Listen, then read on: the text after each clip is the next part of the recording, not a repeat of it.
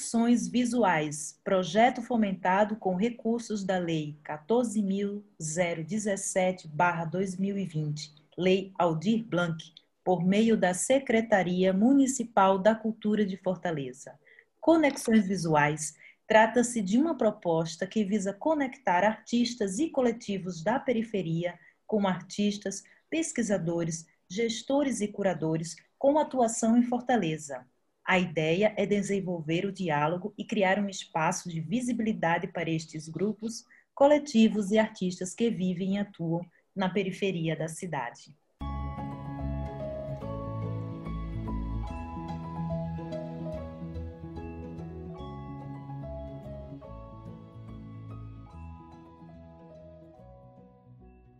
Bem-vindo, pessoal, ao, ao podcast Conexões Visuais, do projeto Conexões Visuais, com o tema Instituições e Artistas barra coletivos à margem do circuito, como pensar aproximações. Os convidados desse podcast são Cecília BD e Tom Almeida.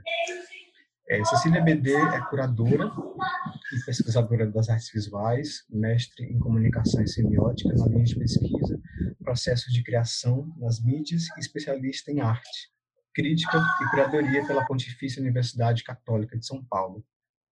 É graduada em artes visuais pela Faculdade Grande Fortaleza, tem experiências profissionais nas áreas de arte e educação, gerenciamento de acervos, produção e curadoria de exposições e no campo editorial das artes visuais. Atualmente é gestora do Museu de Arte Contemporânea do Centro Dragão do Mar de Arte e Cultura. Tom Almeida é artista multimídia, educador e realizador audiovisual. Desenvolve trabalhos de performance, instalação, videoarte e intervenção urbana, que agenciam técnicas e discursos referentes às artes visuais, o cinema audiovisual e arte urbana.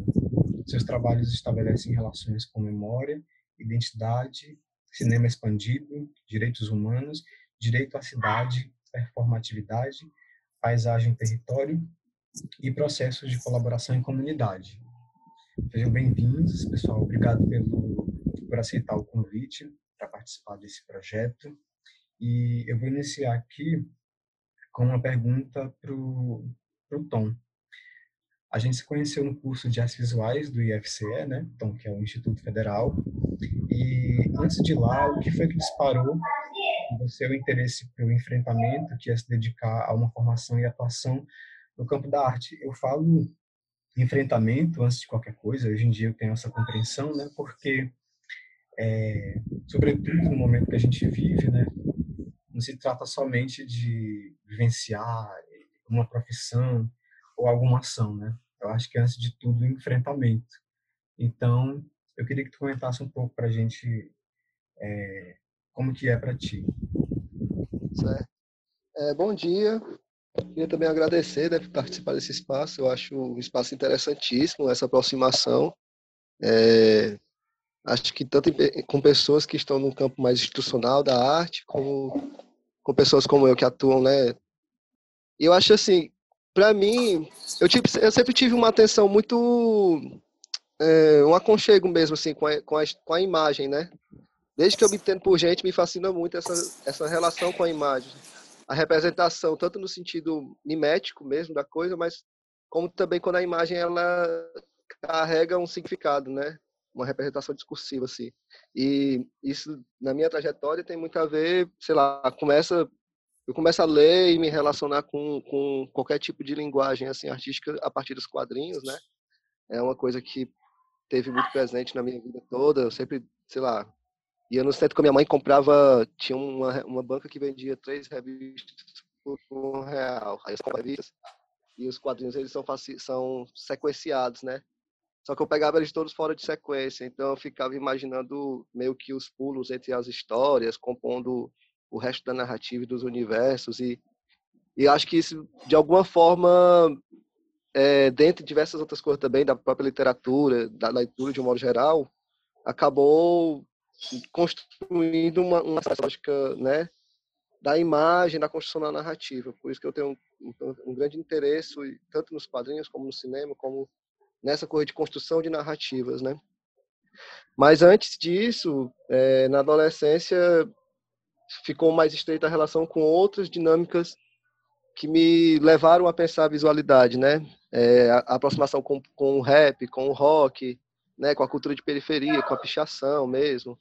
E aí, é, em dado momento com o punk, que, é, que eu, eu vejo como o marco mais simbólico, né? E especificamente com o anarcopunk, que é né, um segmento do punk que se relaciona com o anarquismo e que tem toda uma construção de, de estética mesmo e de pensamento estético sobre a indumentária, né, sobre os tipos de mensagens que são colocados em pets, em telas, em roupa, a relação com a serigrafia, né, na adolescência, nessa relação com o punk, a gente acaba serigrafando muita coisa porque a gente tem telas com mensagens específicas, né, contra o racismo, contra a homofobia, contra o machismo. E em, em relação com isso também, em dado momento, chega a relação com movimentos sociais urbanos, mais especificamente com o passe livre.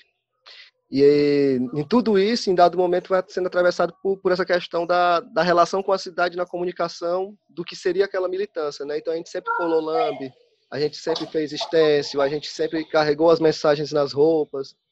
Né? É, eu me envolvo com outros, sei lá, com outra. Quando eu, sei lá, saio do ensino médio, eu não consigo passar em nenhuma universidade e vou trabalhar como garçom, barman, tudo que surgia assim, né, durante um tempo até eu entender e descobrir que tinha um curso de artes visuais na cidade.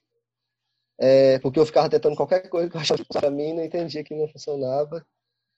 É, sei lá, mas sabia que era no campo da, das humanas, né, assim.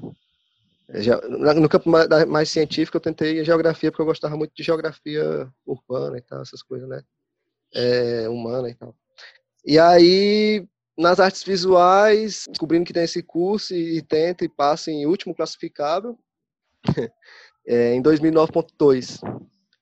É, minha família tem muitos educadores, educadoras, minha mãe, minha avó, minhas tias, todas foram educadoras. Eu cresci num, num, num ambiente de, de muita relação, enfim, Paulo Freire eu ouço falar sobre né, pedagogia da autonomia e tal, desde criancinha, assim, tinha os livros perto de mim, tinha, discutia com a minha mãe desde pequeno sobre algumas coisas.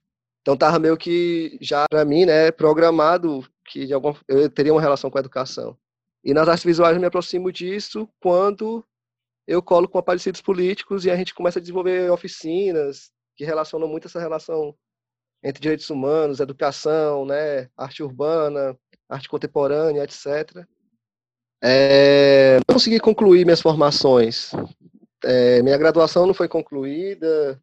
É, eu só concluí uma espécie de realização em audiovisual da Vila das Artes é, por conta é, desse enfrentamento, né? Que é poder é, existir economicamente num segmento que ele requer uma espécie de de dedicação exclusiva, o curso, inclusive, né? Ele é um curso integral aqui em Fortaleza, é, pelo menos o que eu fiz, né? Naquela época. Momentos, e quando entrava em greve, eu, é, eu tentava, eu dava aula no CCBJ. E aí eu assinava um contrato de dar uma aula por dois meses, saía de greve, e os professores não aceitavam terminar o contrato para voltar às aulas, né? E aí eu era trancado automaticamente do curso Fui fazer esse curso de realização em audiovisual da Vila das Artes. É, e quando, tava, quando eu calculei o tempo de voltar para o curso, porque eu não podia ser né, trancado de novo, ter, ser reprovado de novo, entrou em outra greve o curso. E saiu justo na época que eu estava fazendo Daí eu fui abandonar o TCC da Vila, um curso que eu estava já no final, né?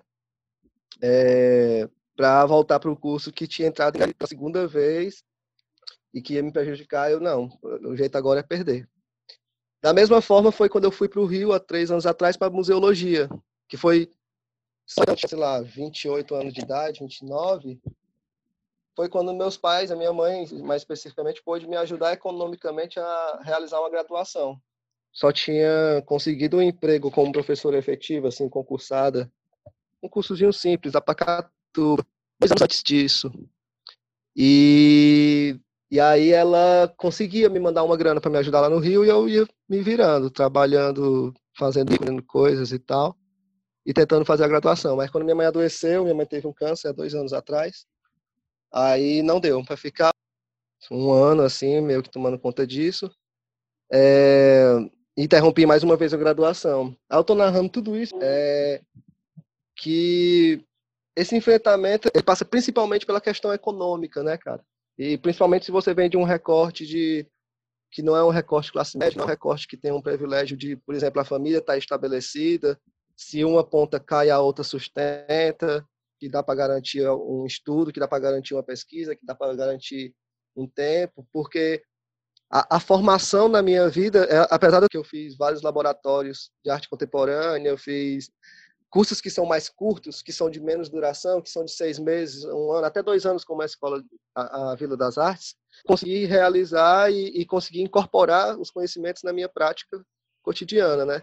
Mas eu vejo, eu me vejo o tempo todo entrecortado entre continuar com uma, uma trajetória artística, uma trajetória é, dentro do campo das artes visuais, ou, ou enfim, ou como audiovisual e etc., e sobreviver. Então, no momento, por exemplo, eu trabalho com reforma. eu, é o que me sustenta, porque eu estava dependendo só das artes até março do ano passado e devendo a todo mundo, e eu ficava nesse limbo, né? Então, o tempo todo na minha vida, na minha formação, eu tive que trabalhar com outras coisas, né? Com livraria, sendo garçom, fazendo bico, é, em restaurante, é, para conseguir sustentar a coisa, porque toda a vida que eu fiquei na relação direta com as artes visuais, é, como, como né, ou, ou, ou, com outra linguagem, só para me sustentar economicamente, não rolou. Eu acho que o enfrentamento está nesse campo. Mas a gente vai criando mecanismos e, aí é tipo um vício também que você não consegue se afastar tanto, né? Você se sente mal. Tem muito isso também, né? Eu sempre penso que e eu, eu acabo falando muito sobre isso, assim, que se eu decidisse fazer uma outra coisa da vida que não fosse trabalhar com arte, ficaria muito difícil, porque eu não tenho experiência em outras coisas, né? Eu dediquei muitos anos a trabalhar com arte e nesse enfrentamento, porque também não tenho é, uma família, uma situação socioeconômica que me favoreça, né? E eu fui construindo somente um caminho ali dentro. Né? Se eu decidisse fazer outra coisa, seria talvez fosse pior ainda, né? Então, ou você fica e vai aí, pelo menos no meu caso, né? Ou você não sabe como é que a coisa vai se desenrolar num outro sentido, né? Mas é, é complicado mesmo. Né? O enfrentamento é constante e é muito duro. E eu queria passar agora a questão e a e continuação de apresentação para a Cecília, né? Eu queria saber como que se deu a trajetória da Cecília das instituições, né? Se isso partiu de um interesse específico de trabalhar outras camadas no campo das artes visuais, porque a tua formação é em artes visuais, né? E, enfim, tu não seguiu é, o caminho ou de artista ou né, unicamente de arte educação, né? Como é que se deu a trajetória nas instituições, Cecília? Oi, bom dia a todo mundo. Obrigado, Diego, pelo convite. Parabéns aí pelo projeto, muito legal. Obrigada, Antônio, também pela oportunidade de de conversar, de te ouvir. É, bom, é engraçado que recentemente é, eu tive uma outra conversa com outra pessoa e eu me dei conta do quanto eu passei por instituições, né? E assim, é, justamente nesse lugar do trabalho, né? De, de outras funções que não exatamente da produção artística.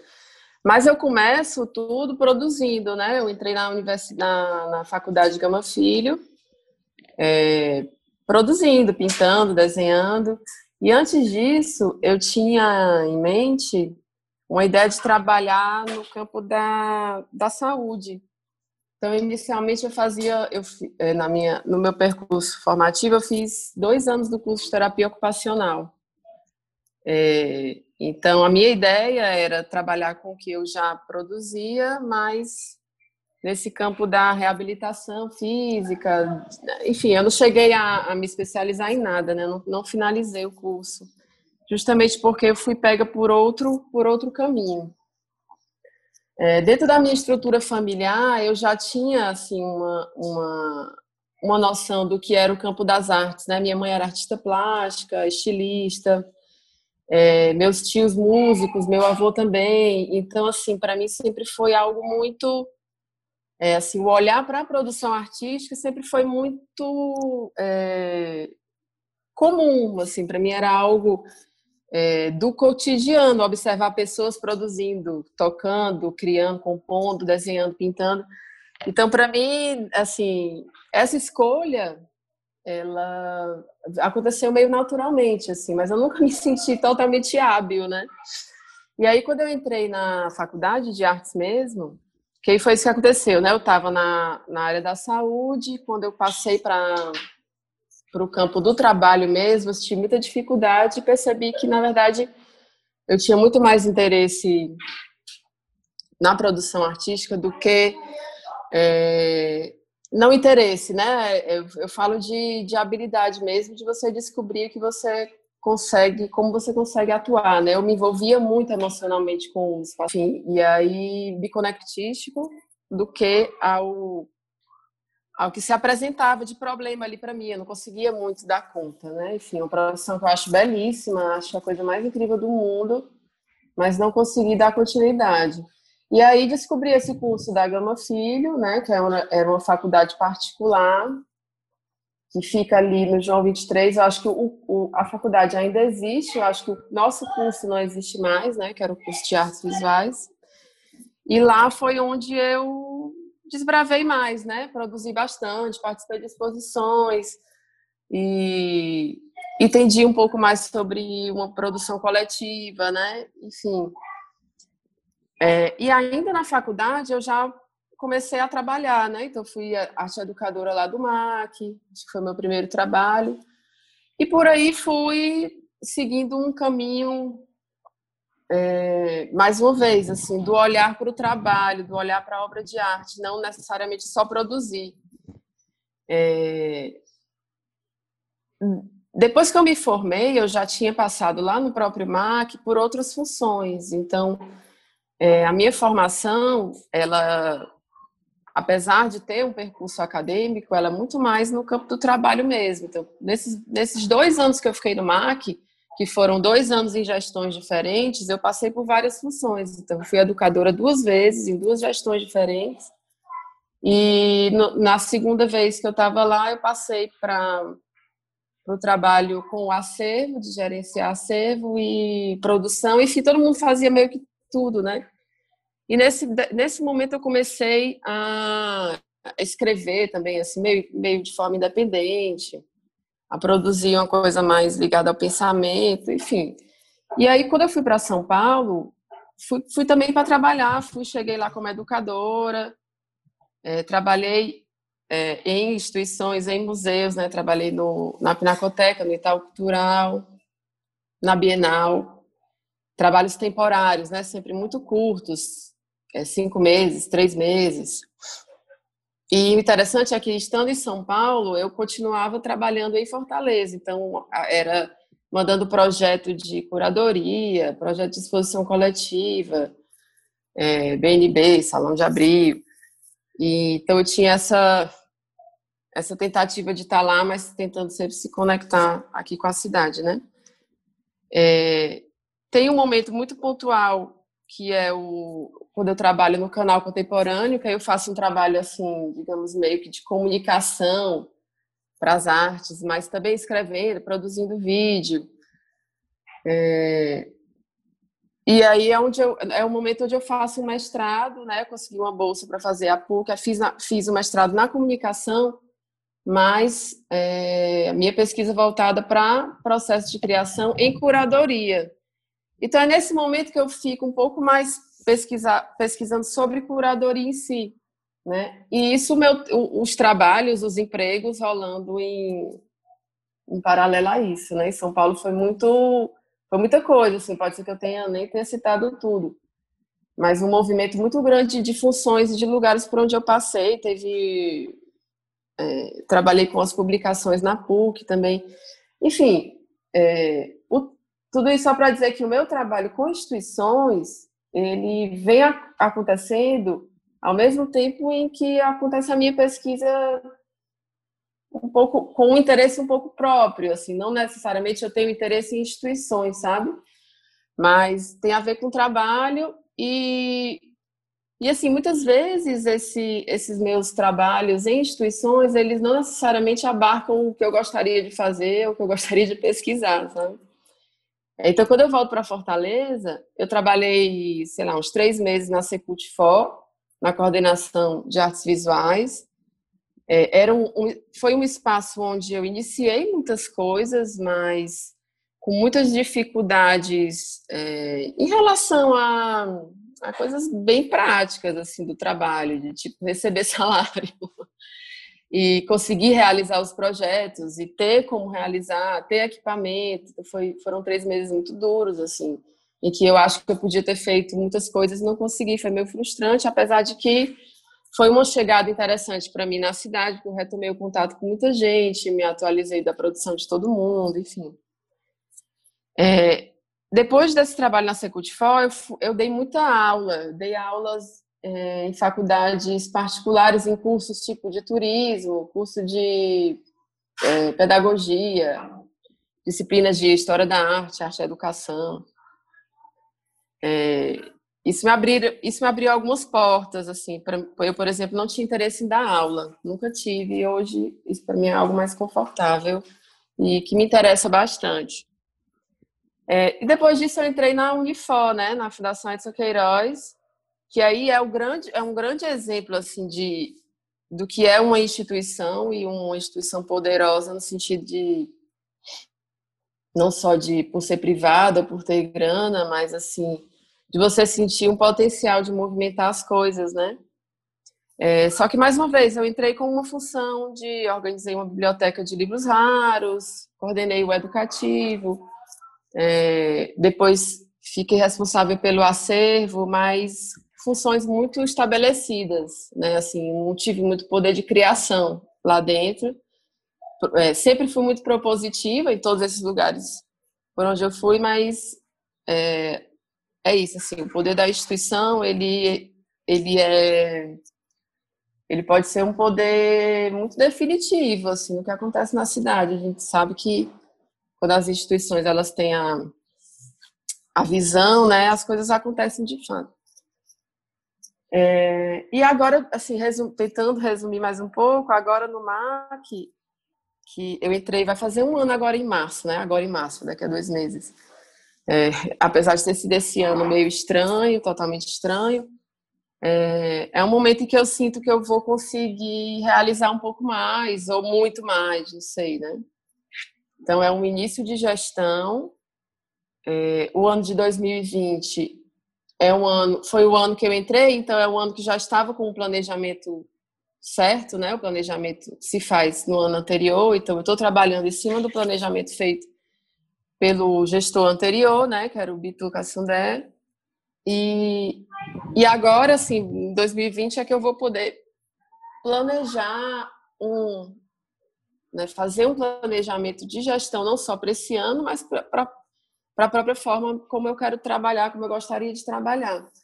É, e aí, Diego, é pela primeira vez que eu me sinto assim um pouco é, envolvida com a instituição a ponto de, de fazer com que ela tenha uma outra, um outro, outro método de trabalho, sabe? Então, assim, eu nunca escolhi estar em instituições. É, para mim é, é, sempre muito confortável estar em instituições por uma questão pessoal de trabalho e de formação própria, é, mas me incomoda bastante estar dentro de instituições e, e, enfim, assistir de certa forma um não movimento delas. Né? Então, já que esse caminho foi traçado e eu estou me dando conta disso a partir dessas conversas, essa, essa, quando eu vi essa tua pergunta, achei reforçou muito isso em uma conversa que eu tive com o Rafael, né, que fez entrevistas com curadores e tal. E eu pensei, é, realmente eu posso ter esse caminho por instituições, né? Enfim, mas não foi uma escolha, um interesse por uma camada específica, muito pelo contrário. Eu acho que mesmo estando nas instituições, eu consegui, de alguma forma, tem um caminho pela arte educação, pelo acervo, pela curadoria. Não gosto de dizer que eu sou curadora ou arte educadora. Eu acho que assim a, a, palavra pesquisadora me coloca num lugar onde eu consigo, onde eu estiver, conseguir trabalhar de uma forma, enfim, mais autônoma, né? Bom, vou passar aqui para a próxima pergunta, né? Então, a tua produção tem um caráter coletivo, né? E se dá através de lambes, derivas e ações performáticas, né? Como a gente já apontou na apresentação. E uma ação que me chamou a atenção foi aquela que foi realizada na edição de 2009 do Salão de Abril, né? Que contou com a participação do Fórum de Cultura do Grande Bom Jardim, é, o gesto inicialmente poético se expande no ato político, né? É, narra um pouco para a gente como que foi essa experiência, é, já para a gente entrar no debate. Uhum. Enfim, nessa época é, eu tava, eu, eu integrava o Fórum de Cultura do Jardim e no ano de 2019 é, eu acabei sendo convidado para ser professor, o professor titular de arte urbana, que era um professor que era responsável por desenvolver cursos e ao mesmo tempo eu também acabei trabalhando com o movimento de saúde mental comunitário do Grande Bom Jardim, pensando nessa relação de arte e educação, né, e arte terapia. E percebi que, que de alguma forma eu sempre estava voltando, eu sempre volto, né, para o Grande Bom Jardim. E nesse momento eu decidi por morar no Grande Bom Jardim. Decidi me mudar por conta dos trabalhos estarem focados lá. E nas discussões daquele ano, a gente estava mais uma vez é, batendo de frente com essa questão dos recursos. E eu pensei, cara, eu vou propor uma coisa que é, é borrar o próprio Salão de Abril né, com esse discurso que é o discurso da galera. E vou chamar a galera para constituir esse discurso junto. O salão de abril, ele tinha uma proposta, tinha a ver com bordado. E aí eu pensei caminhar do CCBJ até o, o Dragão do Mar, né? É, na cidade uma linha que ligaria a tesouraria do CCBJ à tesouraria do Dragão do Mar. Isso com um grupo de pessoas do fórum, né, da, da é, da comunidade. A gente saiu caminhando e, e costurando essa linha até chegar ao Dragão do Mar, né? É uma caminhada, eu acho que de quase 15 quilômetros.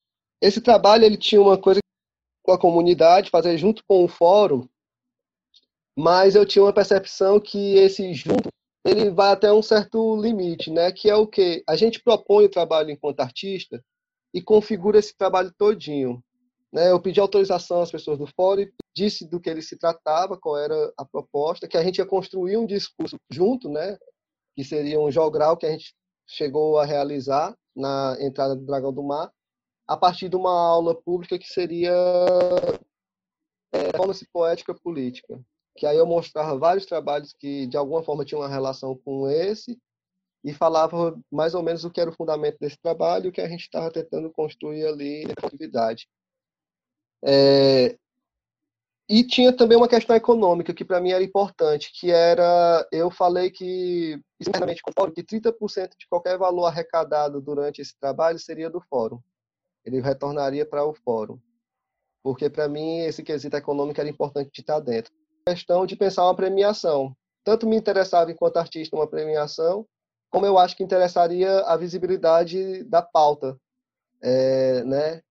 E em uma relação também com o próprio Salão de Abril, de pensar assim, vamos, eu quero entender como é que essa curadoria pensa as coisas a partir do que ela se relaciona. Então era uma espécie de tentar entender também isso, assim. E nos interessava muito a questão econômica, de ganhar de fato.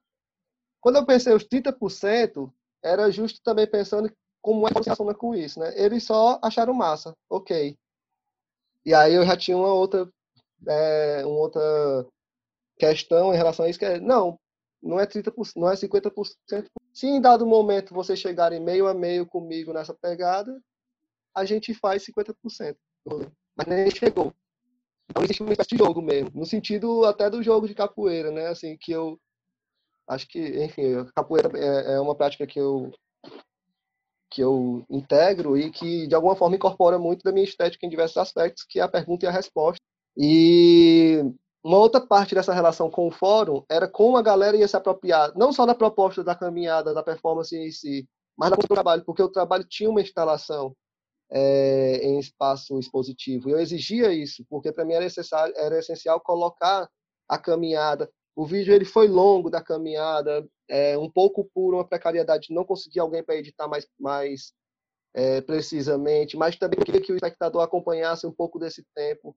É, é, foi mais ou menos um minuto do, do vídeo para cada quilômetro andado que a gente percorreu. É, tinha um trabalho que era o trabalho, não vou me lembrar o nome, acho que é o que pode um casamento gay, que era um trabalho do Lucas, que ele é professor do UFC, eu acho. Não sei se é Lucas também, posso estar confundindo o nome, mas enfim, era um trabalho que ele era muito bem instalado é, como é que eu posso dizer, expositivo mesmo, assim, tecnicamente expositivamente. Ele teve, né, todos o, o, todo um processo de instalação, de de peças, de, de é, que ocupou boa parte da galeria, que era muito bonito. E o meu trabalho eu coloquei a televisão que eu tinha em casa para exibir o vídeo, costurando, fazendo meio que uma simulação da trajetória, né? É... Por quê? Porque foi o que eu pude fazer, né? Porque a, nesse, nesse quesito, nem o fórum, nem a comunidade chegou para, tipo, cara, eu consigo um projetor. Foram coisas que eu fui informando. Ó, oh, se tiver um projetor, é, não pedi emprestado, não pedi dinheiro, não fui pedir nada, fui esperando a relação da galera com o trabalho, como se apropriava disso, né? E eu estou contando tudo isso para contar que é, quando, no fim do, do, do, salão, né, depois da premiação e tal, uma das pessoas que estavam na curadoria falou para mim, né, vocês tinham uma granada na mão e vocês não explodiram. Ah, mas falou mais relacionado talvez a mim, assim, falou meio que para mim como artista, né? Eu disse, é, eu também tenho essa perspectiva e aí tinha essa noção e não assumi uma perspectiva cristã no sentido de nem de culpa nem de salvacionismo, sabe? De dizer que eu estou propondo o trabalho, ele tem que executar-se da forma como eu imaginei e cobrar uma determinada entrada no trabalho, é, que, que enfim, eu não posso exigir das pessoas, né, e tal. É, eu aponto questões que e, e, e tenta entender como é que se sabia disso. E a precariedade do trabalho em determinada instância na, no quesito instalação tinha a ver com isso. E para mim mostrava o que era corte de periferia, que veio de uma, sei lá, eu estava trabalhando, ganhando meu salário de mil conto para sustentar minha casa, meus rolês tudinho, ter que fazer uma instalação de um tamanho que o valor dele tal hora da vida, e eu tenho que investir do meu bolso que não existe ou eu tenho que estabelecer relações de, de empréstimo, de pedir emprestado a alguém, de montar de determinado modo. Né? E eu queria entender como é que institucionalmente tanto a relação, a instituição se relacionaria com isso e pensaria isso, como as pessoas que também estão compondo o trabalho, porque a partir do momento que a gente coloca para fazer junto, a gente está fazendo junto, mesmo que seja um convite, né? É, acho que nesse trabalho especificamente eu tinha muito de pensar isso. Parte do trabalho é a proposta e outra é o desdobramento. É como se ou não dele. Isso tanto a instituição, como o público, como quem está realizando junto comigo. Acho que essa atenção é, é, algo que eu tento ter nos meus trabalhos coletivos é, de agora e de um tempo para cá, né? E eu, eu, eu, queria falar também sobre um coletivo que, de alguma forma, criou o embrião do que seria minha formação é, na, nas artes visuais para ser artista, mas rolou um incômodo em dado momento que era o quê? Por mais que eu entendesse o que era o discurso e a partir do que a gente estava incidindo é, é, em relação aos desaparecidos, desaparecidos isso da ditadura militar, eu tinha um incômodo que, de alguma forma, aquela história dentro de um segmento de pessoas da classe média, eu comecei a sentir falta nas artes visuais naquele momento de outras coisas que me contemplavam enquanto território, enquanto comunidade, enquanto memória, que é o quê? Cadê a galera da, da periferia? É, cadê o, a minha relação, quem de fato tem uma relação histórico-econômica, social comigo. E a partir dali foi que eu comecei a meio que. Eu, eu me desgarrei, né? Eu, acabei, tipo, não, entrando numa outra vibe. E é engraçado que naquela época não tinha um pensamento sobre comunidade, sobre periferia dentro das artes visuais. E, e assim, mais estabelecido. Isso é algo que está chegando agora, né?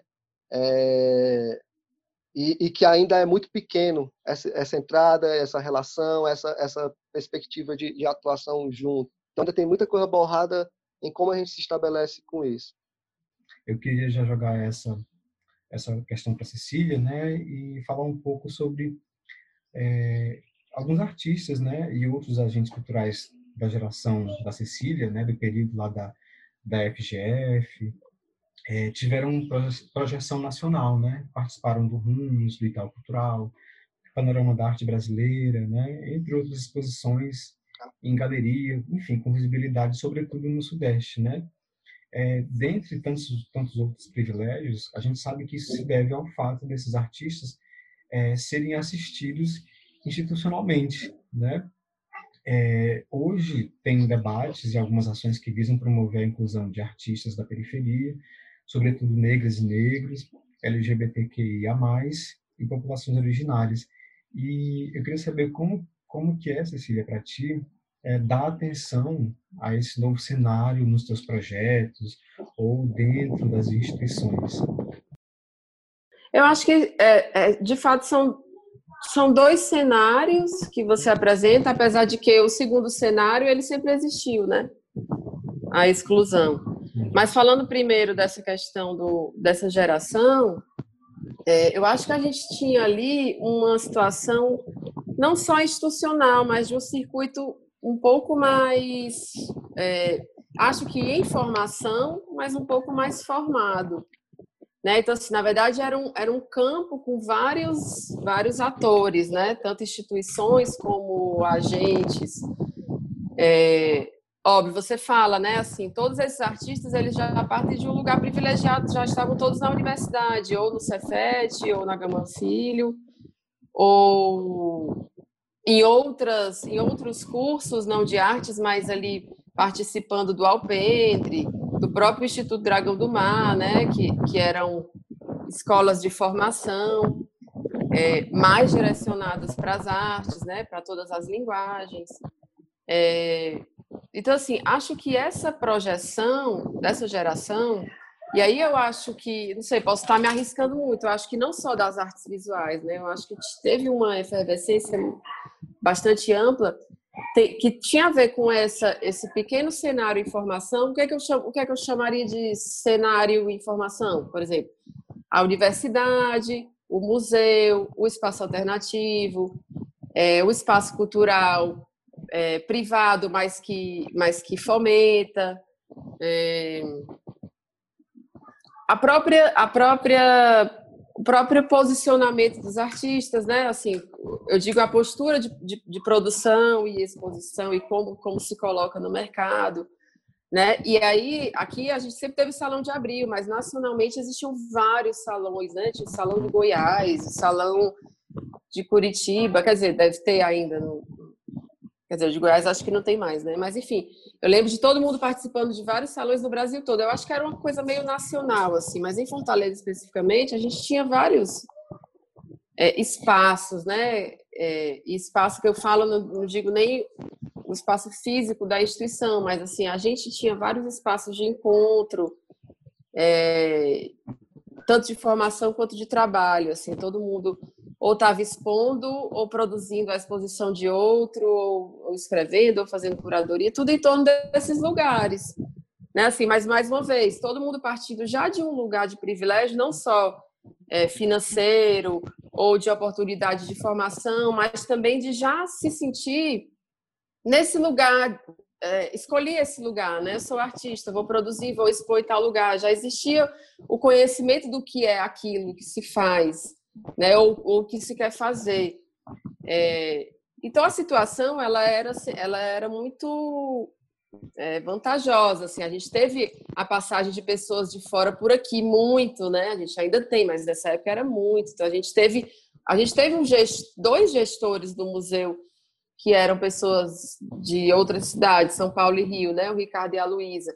Então rolou um trânsito muito grande entre artistas. O próprio Ricardo trouxe artistas, é, trabalhos de artistas de São Paulo ou Rio, outras cidades, para o acervo do museu, né, com muitas exposições. Então, houve um diálogo muito forte também por agentes, por pessoas que passaram por aqui ou de pessoas que estavam aqui circulando em outros lugares.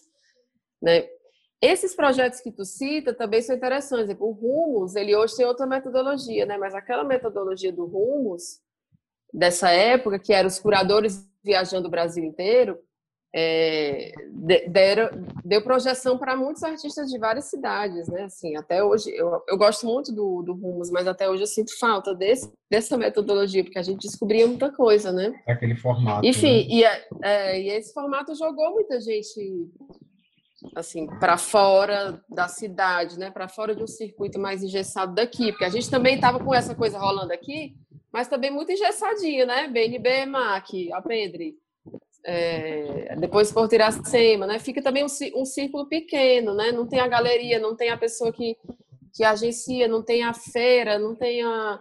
Enfim, não estou nem dizendo que tudo isso é importante ou necessário, não, mas a gente está falando de projeção nacional, né? Então, então, acho que foi isso que aconteceu. A gente, hoje, a gente ainda tem um pouco esse cenário, mas eu acho que falta a conexão entre a, esses lugares, né? Entre as pessoas e os espaços. A gente ainda tem o IFCE, a gente ainda tem o MAC, não tem mais o Alpendre, mas tem o Porto Iracema, tem a Vila das Artes. Eu acho que o esquema da Vila das Artes é um exemplo incrível, assim. É, mas não tem articulação, né? E acho que isso é uma questão política mesmo. É, há uma nova, uma nova cena que, como eu disse, né, na verdade essa cena sempre existiu. É uma, uma questão muito mais profunda, né? E acho que é anterior a essa situação do circuito de formação, circuito de artes, né? Eu acho que tem a ver com como se, como se leva é, para esses outros lugares o entendimento de uma formação em arte, o entendimento sobre produção artística, né? Em que momento a, a, as pessoas que podem estar lá produzindo, é, longe dessa situação, desse circuito que já é conhecido por quem está dentro, como essa pessoa vai se dar conta de que existe esse lugar, que existe esse espaço, que existe essa projeção possível, né? Então, eu acho que é um trabalho que é muito anterior e eu penso que as instituições de arte, hoje, elas levam essa ideia desse contato com a periferia ou de quem está à margem desse circuito é, apenas para o lado da educação. Né? Assim, então, assim, sempre foi uma responsabilidade dos setores de arte e educação dos museus, esse trabalho com a comunidade do entorno ou com a periferia. Né? Sempre a coisa da oficina, do, do curso. É, lógico, isso não, não pode parar nunca. Isso é, de fato, uma das coisas mais importantes dessas instituições, né?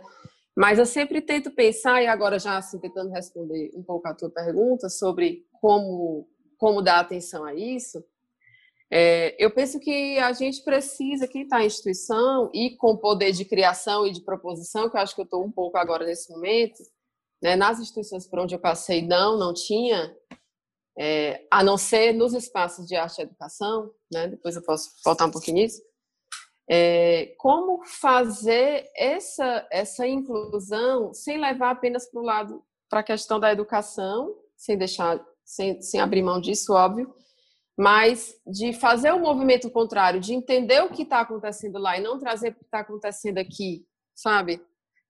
É, é a, a coisa da do centro e da margem, né? Por quê? Por quê? A margem de quê?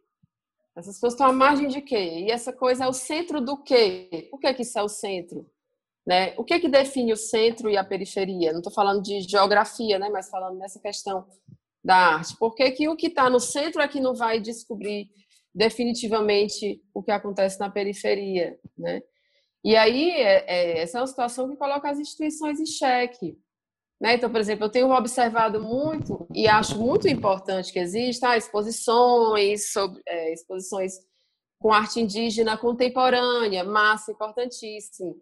Né? Mas será que a gente não está trazendo para dentro do, desse circuito que deve ser questionado?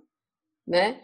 Acho que sim, acho que o museu ele vai sempre ter essa, essa função, é, mas como é que pode ser feito esse movimento é, é o reverso, né? Assim, de, de dupla, de duplo caminho.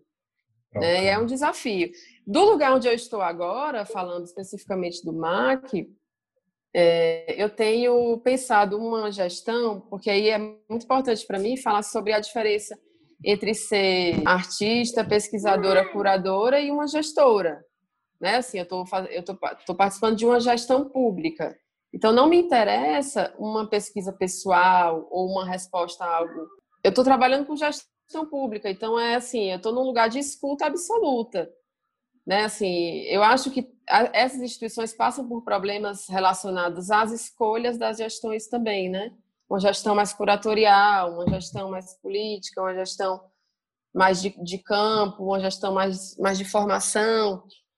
É, e assim, me interessa agora, nesse momento, estar tá nesse lugar de escuta, mas também pensando efetivamente o trabalho de gestora pública de um museu público, é, que isso se faça minimamente de uma forma, é, não sei se a palavra seria coletiva, né? Porque tem questões políticas que impossibilitam isso, né? E assim, não adianta é, usar essa palavra de uma forma irresponsável, né? Mas, por exemplo, eu penso que a gente pode voltar para o modelo que até já existiu, de, existir, de existirem comitês artísticos, conselhos curatoriais, é, onde essa escuta ela seja realizada efetivamente dentro do museu e partindo de, de pessoas que têm interesse nisso, né? pessoas que é, de alguma forma se interessam em ocupar esses espaços. Né? E sem dúvida, é, é um momento, é, isso sempre existiu, mas a gente está num momento muito marcante onde, onde a gente está pontuando essas urgências e essas urgências não podem deixar de modificar as metodologias, né? Não é incluir apenas, né? Mas o que, que a gente modifica com isso? E isso, isso assim, a gente está no momento de que essa, modific, essa modificação pode ser assim algo, algo emblemático, assim, de mudar mesmo muitos mecanismos, de, de mudar muitos métodos de legitimação, de restaurar muita coisa que se perdeu, né, de entender o lugar de cada agente, de cada produção dentro de um, de um circuito que deve ser maior, né, assim, não necessariamente ele deve ser quebrado ou deixar de existir isso ou aquilo, mas como é que cada pessoa pode ter ali o seu espaço, a sua produção, como cada produção pode ter o seu espaço, sem deixar de fazer parte desse circuito, e esse circuito se ampliar, né? Então, assim, eu tenho essa é, voltando um pouco para dentro do museu, a minha uma proposta de gestão onde existe esse lugar da escuta desses comitês, que tanto é de pessoas que já estão com uma carreira é, totalmente legitimada, como de ouvir a sociedade civil e os artistas e todo mundo. É, e pensando também um pouco em, em modificar os, essa programação de base, assim, o que é o museu? Exposição, oficinas educativas, né? E como a gente pode é, trabalhar com isso em relação ao acervo? Né? A gente tem agora as ações virtuais que, assim, tem, sempre teve, né? Algo que sempre teve ali disponível, mas que agora virou algo que faz parte, de fato, né? Então, assim, você, consegue fazer um curso com uma pessoa que está do outro lado do mundo, com, com pessoas, com alunos também de qualquer parte do, do país, do, do mundo. Né? Então, isso eu acho que isso é emblemático demais. Então, é, mas, assim, voltar à ideia de um museu-escola, de uma formação mais efetiva, né? A gente tem aí o exemplo da Vida das Artes, que é um curso de dois anos com certificado pela universidade. Assim, tudo isso é muito possível, né? É, fortalecer núcleos de pesquisa e acho que uma das coisas mais importantes é o formato residência-laboratório, né? Porque ao mesmo tempo em que, assim, isso que eu falo, né? Ah, vamos abrir o espaço, mas a gente precisa conhecer o que vai vir, né? Não vai vir uma coisa óbvia que a gente sabe o que fazer. A gente tem que criar um espaço de descoberta, né? Acho que acima de tudo. E o museu se redescobrir. Acho que tem uma coisa do de, da museologia social que que é importante, mas que hoje pode ir além, sabe? Assim, de não só é, responder, mas como também criar questões e que isso gere modificações nesse circuito mais amplo, sabe? É isso, é isso que eu tenho em mente, como eu falei, né? É, acho que pela primeira vez eu estou num lugar mais propositivo e que pode ser que eu consiga realizar mais coisas, né? Mas no geral, é, as instituições elas elas trabalham muito focadas em, em planos de gestão ligados a um, enfim, a uma questão política ampla, né? Assim, tanto privada quanto pública. Então, pensando no aspecto coletivo das ações que desenvolve, né, o debate político se amplia porque o impacto não é só sobre os artistas, né, pois abrange mais gente da comunidade. E é um desafio enorme, né, pensar coletivamente num cenário predominantemente elitista, como é o das artes visuais, né? Sim. É, uma das coisas que eu ia falar na outra questão, que eu até tinha dito que tinha pensado algo que tinha me fugido, era nesse trabalho específico, é, na verdade, assim, todos os meus trabalhos, eles de alguma forma se relacionam com a ideia de território, de identidade e de comunidade. né? E aí, mas assim, eles também não têm isso como um, sei lá, como algo fixo, tanto no entendimento do que cada coisa dessas é, né? Assim, eu acredito que são conceitos que dependem de com que se relaciona em, em termos de momento, tipo de grupo social, pessoas e etc. E na minha produção isso tem muito a ver com onde eu estou e com quem eu estou por perto, né? Porque também existe uma espécie de sazonalidade. Eu não atuo num só território, eu atuo em diversos territórios, que às vezes tem a ver para onde minha vida me carrega, né? E naquele dado momento eu estava e estou, né, no Grande Bom Jardim, tem um interesse gigantesco e um um empreendimento mesmo assim da minha parte de se relacionar com esse território. A pandemia afastou a gente de muita gente, afastou a gente de muita situação que é essencial para essa lida comunitária, né? principalmente no fazer artístico, você precisa estar perto, estar junto, estar vendo e vivenciando coisas e tal.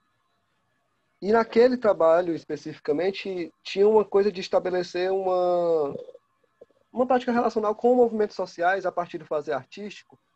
É, me interessava pensar como é que eu, enquanto artista, dialogo com esses movimentos que atuam às vezes dentro de uma perspectiva política e de uma linguagem, de um modo de se executar, que ele já vem carregado de uma série de informações que para minha atuação política é, de alguma forma é desgastante, opera muito no campo da culpa e da responsabilidade de uma forma que, que cristã mesmo, assim, né? Esses movimentos, eles vêm aqui, a maioria desses movimentos comunitários, que são mais estabelecidos, eles vêm, por exemplo, de uma perspectiva das SEBs, né? Que é as comunidades eclesiásticas de base, que estabeleceu muita coisa boa nas comunidades, que conseguiu organizar um movimento social, mas que também vem carregado de uma série de coisas que, de alguma forma, eu, enquanto ser político, que venho de um outro segmento, também tem, é importante frisar isso, eu venho de uma ordem, né? É, é de uma ordem assim, de uma uma relação com a política que surge num contexto do anarquismo, do punk, de movimentos contraculturais, que de alguma forma é até mais próximo das art da arte contemporânea e um certo discurso dentro da arte contemporânea que dá uma abertura e tem até em alguns momentos uma fetichização que até se afasta de fato do que é o fundamento disso né? Assim, os artistas usam isso como discurso, como linguagem, mas às vezes não operam também no campo político eticamente da forma mais interessante. Mas quando se trata de movimento social, está mais distante, né? E eu queria entender como é que eu posso colaborar com essa minha experiência enquanto artista e como é que isso entra como uma possibilidade de linguagem, como uma possibilidade de, de, de, de estabelecer um outro campo de, de luta mesmo, né? Sei lá, assim, eu me perguntei quando eu propus aquele trabalho, por exemplo, qual é a efetividade que tem na gente ficar só reclamando ou fazendo reuniões semanais, mensais, é, repetindo temas e tal, ao invés de fazer uma ação prática que seja mais contundente, direta e que de alguma forma é, descarregue um pouco disso que a gente tem, né? Que a gente está carregando dentro assim. Até em termos de, de, de naquele momento eu estava muito relacionado com saúde mental, né? Estava trabalhando como terapeuta, então também tinha uma coisa de, de brincar, de brincar não, de tentar operar dentro de, um, de, um, de uma performance que sugerisse algo cartástico, que conseguisse soltar um pouco daquilo que é continuamente preso e só se fica, às vezes, rodando em torno de estratégias e não vai para uma coisa que é mais prática, que é mais direcionada, que é, sugere um ataque, que sugere uma espécie de, de, de enfim, um, um retorno, uma resposta, né? E até essa questão da, da, da, de como se apropriar disso, né? Porque para mim era. E aí eu, enquanto artista, enquanto pessoa que atua politicamente, eu, a minha perspectiva era que, ah, se a galera se apropriar e entender algo a partir disso e começar a operacionalizar coisas a partir disso, aí o trabalho funcionou mais, melhor, né? Mas não necessariamente é isso que vai acontecer. E eu acho que todos os trabalhos trazem, assim, né? Quando eu também sou uma pessoa que não não não consigo e nem me, me, me obrigo a, a, a, fazer tipo os trabalhos eles chegam até mim eu não fico tentando criar uma ordem de trabalhos de, de obras de, de, de, de ações é, para me manter num circuito ou para eu preciso sentir que aquilo dali está de alguma coisa, de alguma forma se configurando, se constelando ao meu redor e que existe uma situação oportuna para isso, né? Eu prefiro fazer junto, eu prefiro fazer é, acompanhando as pessoas, né? É, e é algo até que em dado momento eu começo a pensar tipo, não, também preciso fazer coisas só e, e, e compreender como é e faço também, né? É, a compreender o que é essa individualidade, mas gosto muito do fazer coletivo, do, do, do da construção do fazer coletivo, né? É, e uma outra coisa que a gente, na verdade, tem a ver com a com que você tinha conversado com a com a Cecília antes, né? Na pergunta que você fez para ela e que eu acho que eu ia falar em outra questão que você me lançou e que me veio agora é que ela falou sobre a questão da educação é, na construção da, da, da, principalmente na linguagem das artes visuais para as periferias sempre está presente geralmente ações que são educativas né é, mas ainda assim, quando estão, elas estão precarizadas e a linguagem das artes visuais, principalmente dentro das periferias, ela é, é talvez a linguagem mais vulnerabilizada dentro dos centros culturais. É, ela é a linguagem que sequer se, se para para se entender por que, que ela é importante e o que, que ela constitui, inclusive dentro de outras linguagens. Ninguém consegue, às vezes, compreender que, por exemplo, a dança ela precisa de um suporte da arte visual, o material gráfico de divulgação né, daquele espetáculo. E que interessante que seria que um centro cultural conseguisse integrar alunos que são das artes visuais, que estão ali operando um curso de desenho, de pintura, etc., junto com designer, junto com não sei o quê, para pensar as próprias proposições de outras turmas e coisas. Mas isso não passa, isso sequer vem a existir. É, eu operei um ano como professor de arte urbana titulado do Centro Cultural do Bom Jardim e eu não recebi uma lata de spray para trabalhar com os, alunos, né, com, com os participantes das turmas. Não gosto desse termo aluno. É, e aí, imagina, você é professor de arte urbana, que é, é LAMB, é, é extenso, que eu faço, tento ter uma atenção completa de construir um programa que seja o mais acessível para a instituição, mas que garanta o mínimo de como as pessoas podem caminhar dentro dessa linguagem, né? E, e me chega o ano inteiro trabalhando com guache, gente, com guache de péssima qualidade, sabe? Sem, pré sem produção, sem pré-produção. Os cartazes foi eu que fiz, de todas as oficinas. As negociações com os espaços, com escolas do território. É, eu não tive pré-produção, eu não tive comunicação, não tive nada. Jogaram tudo na mão do educador. E aí uma outra situação que é, eu me configuro enquanto artista e escolho e educador para estar dentro do território de alguma forma, enfim, trabalhar melhor e estar mais perto das pessoas. E a, a, a, partir do momento que eu entro no território, eu percebo que, de alguma forma, a instituição e até os trabalhadores, não sei se consciente ou inconscientemente, também não quero operar nesse campo da culpa, mas há uma desvalorização do profissional completo total. É um esquecimento. Quando eu estou fora, a galera entrou em contato comigo para me convidar para dar um curso e ofereceu todo o suporte do curso e me deixou construir o programa direitinho e ver o material e foi ok. Lógico, era um curso na área da museologia social e comunitária, social, é, que requeria menos material, requeria, mas tinha todo um, um, suporte de divulgação e etc e tal. Enfim, na hora que eu vou constituir o território, é como se você, enfim, fosse completamente visibilizado. A mesma coisa acontece né? E Cecília também deve ter uma experiência dessa ordem. É quando você sai do estado para ir para outro canto. A gente tem uma lógica muito colonizada, de alguma forma, que você precisa sair para ser notado, para alguém lhe chamar. Mas na hora que você volta para constituir, é, em determinado momento a galera também passa a esquecer de você. E isso tem muito a ver com como a gente tem uma cultura enraizada de determinadas coisas, né? E aí uma provocação que eu faço para ela, enquanto curadora que está perto né, do museu principal museu de arte contemporânea do IACC, tem propostas que de fato dialogam e que façam esse trânsito, né? De levar e de trazer. Porque, por exemplo, no CCBJ eu nunca vi uma exposição, lá tem uma galeria. Primeiro que eu nunca vi uma exposição de um artista, é, como é que eu posso dizer, que opere com arte contemporânea ou com linguagens híbridas. Quando tem, é algo que está numa escala, vamos supor, quase, sei lá, teve a, a Raíssa, que, que levou as pinturas para lá, massa. Né? Mas eu nunca vi do território.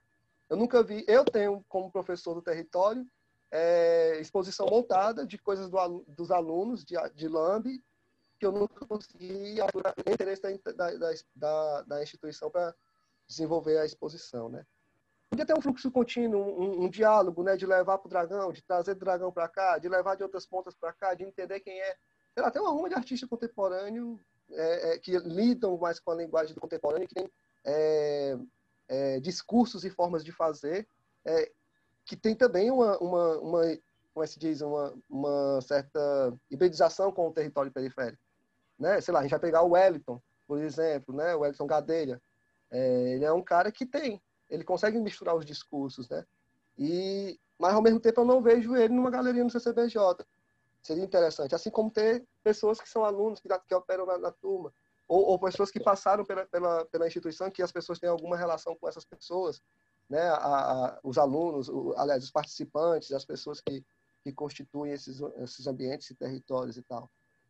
É, e no caso das artes visuais, eu, eu, eu consigo sentir isso assim. É, nos territórios, a, a, dança tem uma grande. A dança e o teatro é, aproximam mais as pessoas, sabe? É, e aí as instituições operam no focar muito as energias na dança no teatro. E eu acho isso ok, acho massa, acho que de fato a comunidade se relaciona muito mais direta com essa ordem de coisas que têm uma relação mais com o corpo, né? Assim, não que a, e aí a instituição consegue perceber que a arte visual também tem uma relação com o corpo, também há possibilidade de desenvolver essas coisas, né? E, e, e chamar a atenção das pessoas. Mas no programa tem que ter uma atenção para isso, né? Na, na estrutura, na, na, no, antes de, de ir para dentro da sala de aula. E não é só a sala de aula, né? Tem um, um, todo um circuito por percorrer, tem tem a exposição, tem a, né? Tem o processual, tem, sei lá, eu nunca vi um laboratório, um, um laboratório de arte contemporânea, de artes visuais, é, sendo executado no CCBJ. Tem o audiovisual, mas não tem, não tem, não tem nenhum programa pensado para artes visuais, por exemplo, no CCBJ. Não tem. Não tem nenhum coordenador de artes visuais no CCBJ. Saca? Tem de teatro, tem de, de audiovisual, tem de dança, mas não tem uma pessoa ligada a artes visuais. É... Não tem, por exemplo, uma residência artística. Por que não tem uma residência artística? Como é que, que, como é que querem que eu chegue para educar é, sei lá, eu trabalhei com uma comunidade que era impossível trabalhar com as crianças. É, porque eles não entendiam nada, eles não tinham uma relação com o desenho, com a pintura, com, nem com. Porque eles não, não têm também uma relação com, com presenciar o processo expositivo, com participar da fala de um artista, com ver como é que essas pessoas se manifestam. Como é que eu levo a educação para quem não tem uma relação direta com, com esse, esse fazer? né? não tem um, uma experiência de, de ver como é que aquilo opera. E eu sinto uma falta extrema disso, eu acho uma deficiência absurda. E não é só no CCBJ, é em, em todas as instituições com as quais eu trabalhei, com os CUCAS, com. Enfim. Sim. Com a maioria delas. É, eu, eu acho que o que tu trouxe aí, essa provocação, né?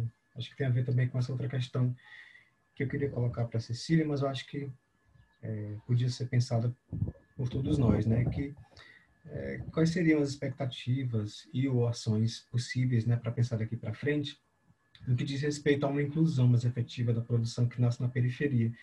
Mas eu acho também que, sobretudo, como fazer é, isso funcionar dentro da própria periferia, né? É, acho que o primeiro passo é justamente é, a gente sair desse equívoco, né, que eu falei, ele complementou, que é enxergar o trabalho com a periferia ou com comunidades, né, e aí a gente tem esses termos que, que, que precarizam muito isso, né, já assim, o trabalho comunitário, o trabalho social, o trabalho a, arte e educação, isso já te leva para um campo é, que está mais ligado a questões é, questões de classe, questões de é, o, que, o que fornecer, como favorecer, como, como contribuir e não, e não leva para uma questão que é de, de produção, né? Como levar a uma produção, como entender o que já se produz. Né? Eu acho assim, existe, existe esse trabalho, claro, mas é, eu acho que estamos todos num lugar de entender o que já existe, sabe? Assim, não chegar num lugar e dizer vamos pegar aqui essa tinta guache e fazer alguma coisa e ver o que é que sai. E dali e daquele produto tirar algo bom ou ruim, né? De alguma forma você vai estar exercendo esse lugar de classificar algo bom ou ruim, que algo deve entrar, que algo deve sair. Né? Então, assim, eu acho que a gente vive hoje um momento assim crucial de pensar todas as instâncias desses circuitos. Por exemplo, o que é que significa a exposição. É importante o artista entender o momento da exposição, mas por que, que a exposição tem aquele, aquele clímax de o final de tudo? Agora ele finalizou e agora ele vai alcançar o público. O público vai poder ver. E aí você chega no museu, pronto, expôs no museu, tá? Tá legitimado. Né? Eu acho que é, é, é o momento de se perguntar é, quais os caminhos percorridos por quem chegou aí e quais os e, e, e por que que é, que para chegar nesse caminho não existem outros para chegar nesse lugar não existem outros acessos né? esses acessos eles são repetitivos são são histórias meio repetitivas né então assim não é chegar e resolver o problema com uma oficina de artes né uma oficina de arte e educação mas entender o que já está acontecendo ali e como o circuito da arte pode se relacionar com aquilo. É, existe um problema que é geográfico, né? Então, falando mais especificamente do MAC, que é onde eu estou agora, mas podia ser qualquer outro, é, é interessante que esse espaço seja ocupado, óbvio. Né? Então, é, esses programas que eu, que eu citei, né, que estão nesse meu primeiro planejamento de gestão, que é o de criar espaço de residência. É, o espaço de residência é justamente para isso. Eu não vou, ninguém vai ensinar nada a ninguém, vai todo mundo se ouvir e entender o que, o que cada um está produzindo. E o museu já estando ali como espaço onde aquela coisa, onde aquela, aquela produção acontece. É, mas não necessariamente é, a pessoa sai de onde ela está e vai para o museu expor, né? Vamos entender o que é o processo, porque eu acho que todos estamos nesse lugar de escuta e de entendimento. Eu acho que a gente parte de um lugar de uma ignorância muito grande, né? O próprio circuito das artes está num lugar muito grande de ignorância no que no que tange a questões de, de ausências, apagamentos. É uma das coisas que tem acontecido, que aconteceu nesse ano de 2020 no MAC, é, que é algo que já estava planejado, a gente está fazendo o plano museológico, né? Que é onde você estabelece, onde você conhece a fundo a instituição né, museológica e, e, e planeja uma meta, planeja um, um objetivo e planeja esses programas, que são programas básicos, né? Que vai direcionar todas as gestões que passarem pela instituição, né? E uma das coisas importantes que tem acontecido é a gente, a gente tem feito uma certa revisão do acervo. Então, por exemplo, a gente está trabalhando com dois pesquisadores da UES, o Guilherme e a Maíra, que estão pesquisando sobre artistas, a presença de artistas negros no acervo, artistas negros e negras. É, e, e, de certa forma, isso abrange outras ausências, né? Eles acabam levantando artistas trans, enfim.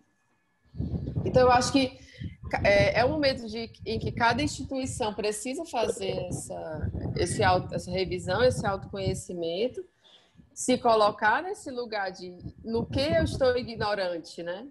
Ou o que eu estou ignorando. É, e essa busca, ela, ela partir desse lugar, é, mas também envolvendo essa, essa escuta. Né? Então, por exemplo, se, se eu chamo se, eu, se eu organizo um comitê artístico e um comitê da sociedade civil, você vai ter ali um apanhado de questões que podem estar completamente alheias ao museu ou ao seu entorno. Né? Acho importantíssimo a gente pensar políticas de aquisição, né? de ver quem são os artistas que estão entrando nos acervos, né? o que é está faltando, quem pode entrar, o que, o que significa entrar no acervo, enfim, eu acho que é uma, é uma roda, assim. Existe uma, uma coisa de se ver ignorante e, ao mesmo tempo, formar e informar, né? Sobre como as coisas acontecem. É... Acho que se, se pontuar, se colocar, sabe, no lugar de escuta, de, de precisamos nos reavaliar e entender o que se ignora né, e o que se desconhece. Queria agradecer vocês pela participação, pela contribuição, né, por essa conversa, esse debate é, tão enriquecedor, né? E muito obrigado e até a próxima. Obrigada, eu que agradeço. Prazer conversar com vocês. Obrigada, Tom. Adorei te ouvir. Massa, obrigado, Cecília, obrigado, Diego. Conexões Visuais, um projeto aprovado pela Lei Aldir Blanc, através da Secretaria de Cultura de Fortaleza.